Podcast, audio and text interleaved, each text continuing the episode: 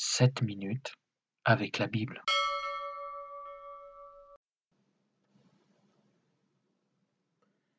Lecture de la Bible de Jérusalem par l'écrivain Solaris Plume de Phénix.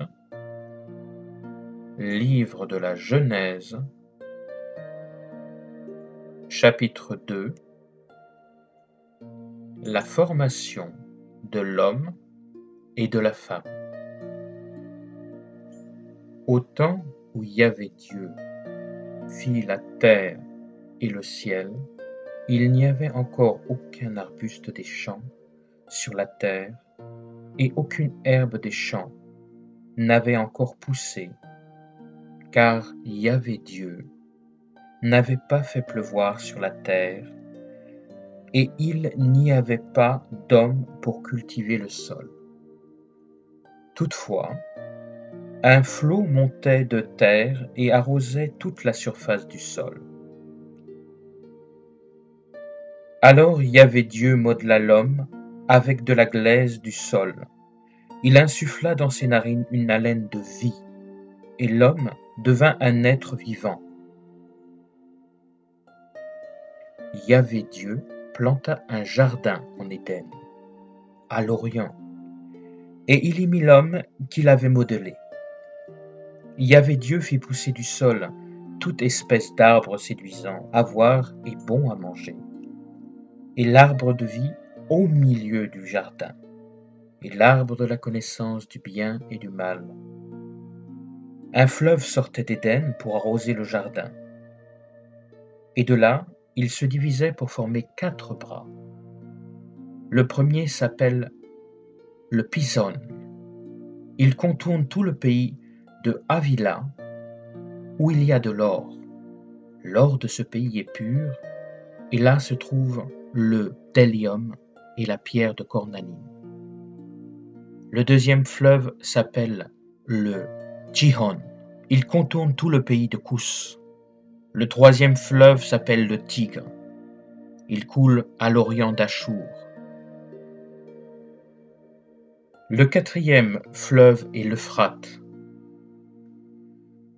Yahvé Dieu prit l'homme et l'établit dans le jardin d'Éden pour le cultiver et le garder. Et Yahvé Dieu fit à l'homme ce commandement.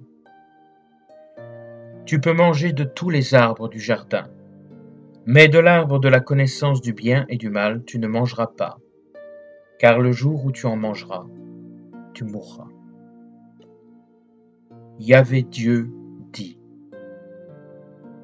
Il n'est pas bon que l'homme soit seul. Il faut que je lui fasse une aide qui lui soit assortie.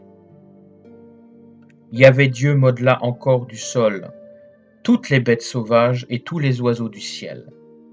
Et il les amena à l'homme pour voir comment celui-ci les appellerait.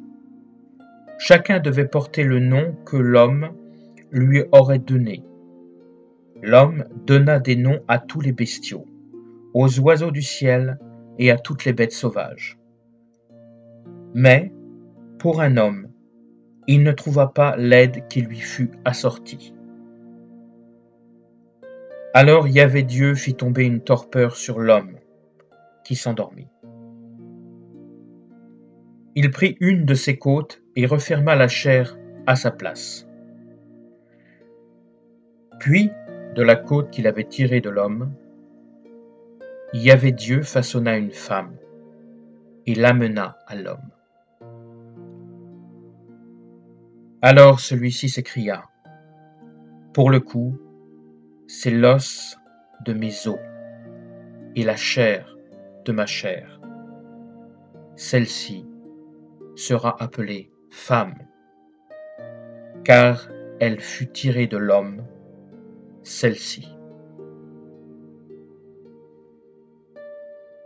C'est pourquoi l'homme quitte son père et sa mère et s'attache à sa femme, et ils deviennent une seule chair.